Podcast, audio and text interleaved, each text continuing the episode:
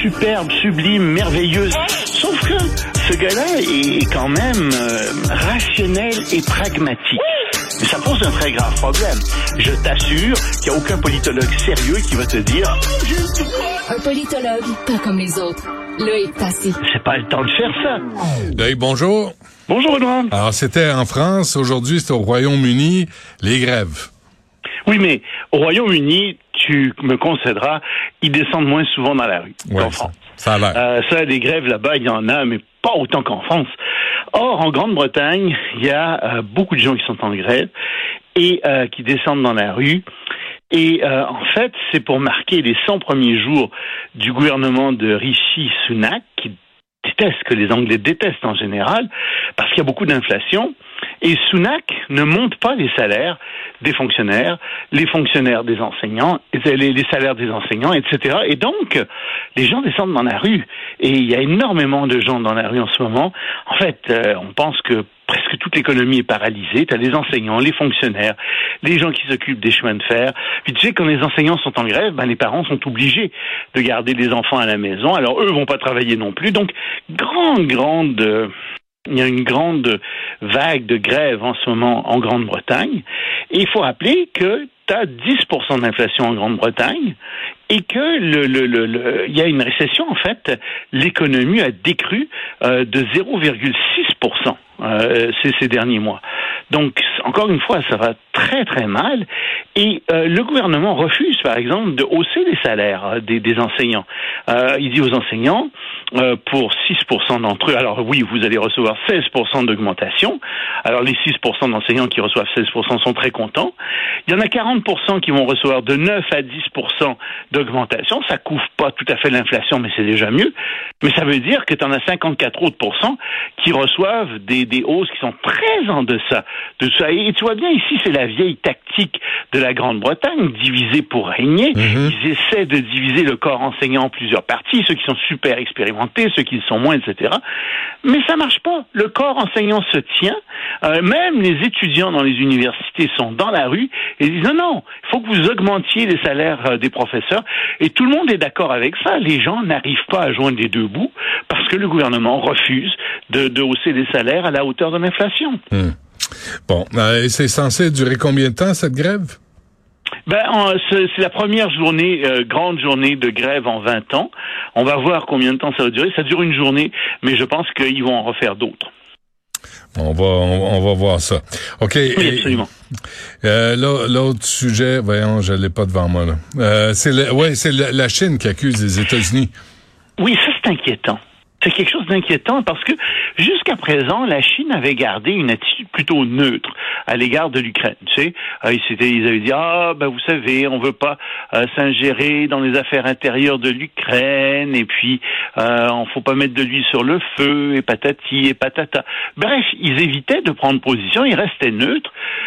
Mais ces derniers jours, le porte-parole, ou la porte-parole, devrais-je dire, du ministère chinois des Affaires étrangères, Madame Mao Ning, euh, est sortie et elle a dit deux choses euh, qui font un peu peur. Elle a dit d'abord, ce sont euh, les États-Unis qui ont déclenché la crise en Ukraine.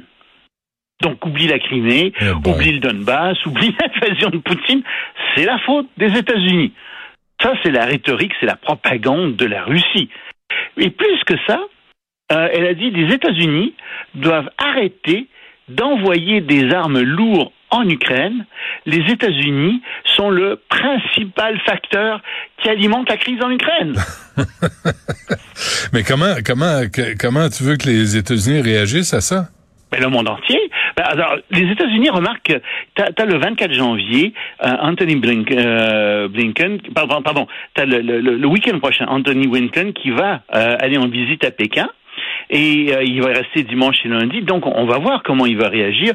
Peut-être que c'était une façon pour la Chine de dire, ben, vous savez, oui, on reçoit Blinken, mais on est toujours du côté euh, des Russes, etc. On, on verra bien.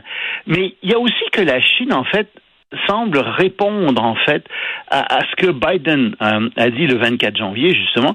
Il aurait reproché, euh, Biden a reproché aux entreprises publiques chinoises d'aider militairement et économiquement la Russie. Et c'est peut-être face à cette accusation-là aussi que la Chine a, réagi. Mais dans tous les cas, c'est pas quelque chose qui est euh, très rassurant que de voir que la Chine prend de plus en plus la part de la Russie parce que ça signifie que les Chinois pourraient soutenir beaucoup plus fortement la Russie on veut dans pas la guerre ça, en hein? Ukraine. Non, personne ne veut ça. Ouais. Parce que si ça, ça arrive, euh, ben là, on plonge réellement en pleine guerre froide, et euh, ça veut dire que les Chinois pourraient même envoyer sur le terrain des soldats chinois. Là, on se retrouve véritablement dans un monde qui est complètement différent, qui est complètement nouveau. Hmm. Et il n'y a personne qui veut ça hein, pour le moment. Et je pense que si Blinken va à Pékin, c'est justement pour empêcher euh, les Chinois de faire ça. OK. S'il va y parvenir, ça c'est une autre chose. Et la Birmanie qui prolonge de six mois l'état d'urgence. Ben oui, sais, il y a eu un coup d'État il y a deux ans, tu te souviendras, Mme Aung San Suu Kyi a été mise en prison parce que son parti a gagné des élections, euh, ce que les militaires trouvaient intolérable, et donc euh, ils ont tout simplement dissous euh, l'Assemblée et ils ont fait un coup d'État à nouveau. C'est aujourd'hui le, deux- le, le deuxième anniversaire de ce coup d'État, et figure-toi que normalement, il devait annoncer aujourd'hui la date des prochaines élections en Birmanie. Or, tu vas être étonné. Il n'y aura pas d'élection en Birmanie. Ça a été remis sine die parce que, disent les militaires, euh, le pays n'est pas pacifié, il n'est pas stable, donc on ne peut pas tenir d'élection. Oui, puis pendant ce temps-là, en fait, ce qui se passe, c'est vrai, euh, c'est que les gens euh, dans le pays sont en grève. Il y a une grande grève euh, silencieuse qui a été appelée, c'est-à-dire que les commerçants vont fermer leurs portes aujourd'hui en Birmanie, en fait demain en fait, et, donc il y aura pas de, on ne pourra pas acheter de choses.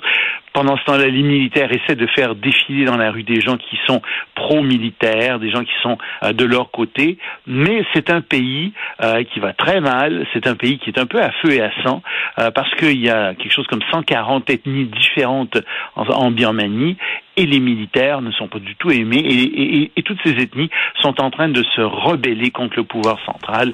Donc euh, c'est à suivre, mais euh, malheureusement pour les Birmans, euh, c'est loin d'être terminé. Et une bibliothèque euh, sur le net qui euh, offre quoi? En livre, en, en ligne des livres et il y a des Oui, en fait, États. c'est une, attends, c'est une nouvelle qui est sortie au mois d'août, mais c'est une très bonne nouvelle parce que ça marche leur affaire. Ils ont affaire au mois d'août, c'est la bibliothèque publique de, de Brooklyn. Ils ont affaire aux 13 à 21 ans, un abonnement gratuit pour lire tous les livres qu'ils voulaient, en particulier tous les livres qui sont interdits par la censure dans plusieurs États. Ah, OK. Et là, t'as tout ça. Qu'est-ce que tu me dis? Non, non, c'est bon, OK, je viens de comprendre Oui, c'est vraiment bien. Et, euh, et cette nouvelle ressort aujourd'hui parce que ça marche.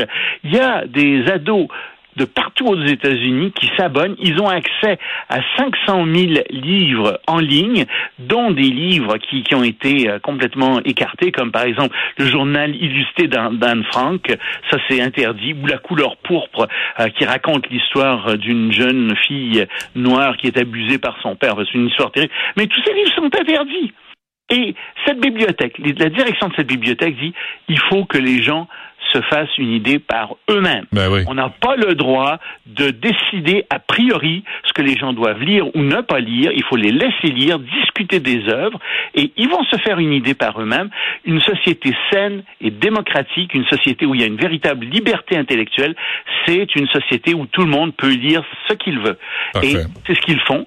Et je trouve que c'est merveilleux qu'ils fassent ça. Il faut les en remercier euh, parce que malheureusement, il y a ce courant qui vient des États-Unis qui consiste et dans l'extrême gauche et dans l'extrême droite à essayer de bannir des œuvres parce qu'elles ne plaisent pas, parce que leurs auteurs ne plaisent pas, Très bien. euh, pour toutes sortes de raisons. Merci, Loïc. On se reparle demain.